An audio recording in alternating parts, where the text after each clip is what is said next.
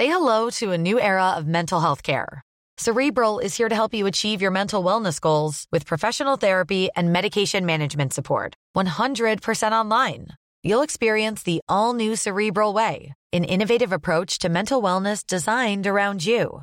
You'll get a personalized treatment plan from a therapist, prescriber, or both in a safe and judgment free space.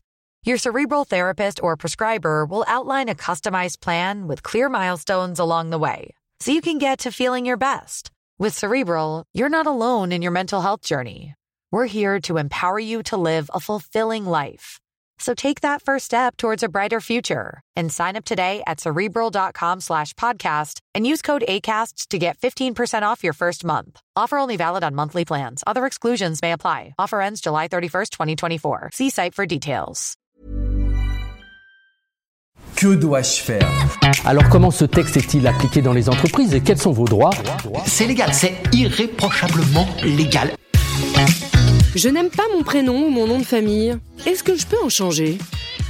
Le simple fait que vous n'aimiez pas votre prénom ou votre nom de famille ne suffit pas à en obtenir un changement. Elodie Kerr, avocat en droit de la famille. Vous pouvez obtenir un tel changement si vous justifiez d'un motif légitime.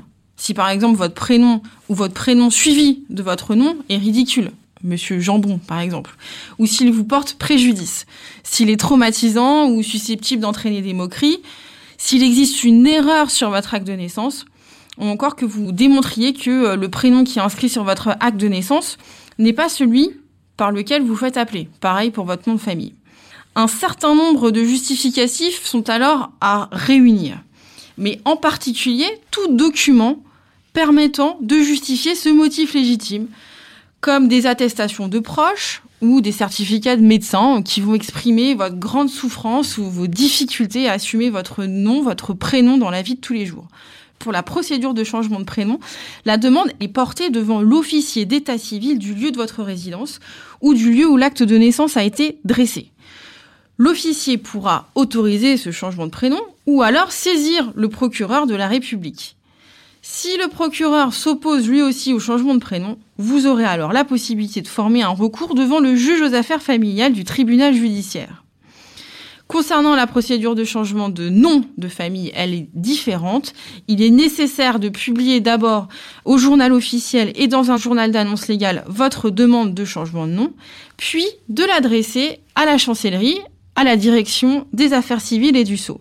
Et en cas de refus du ministère de la Justice, vous pourrez alors former un recours devant le tribunal administratif.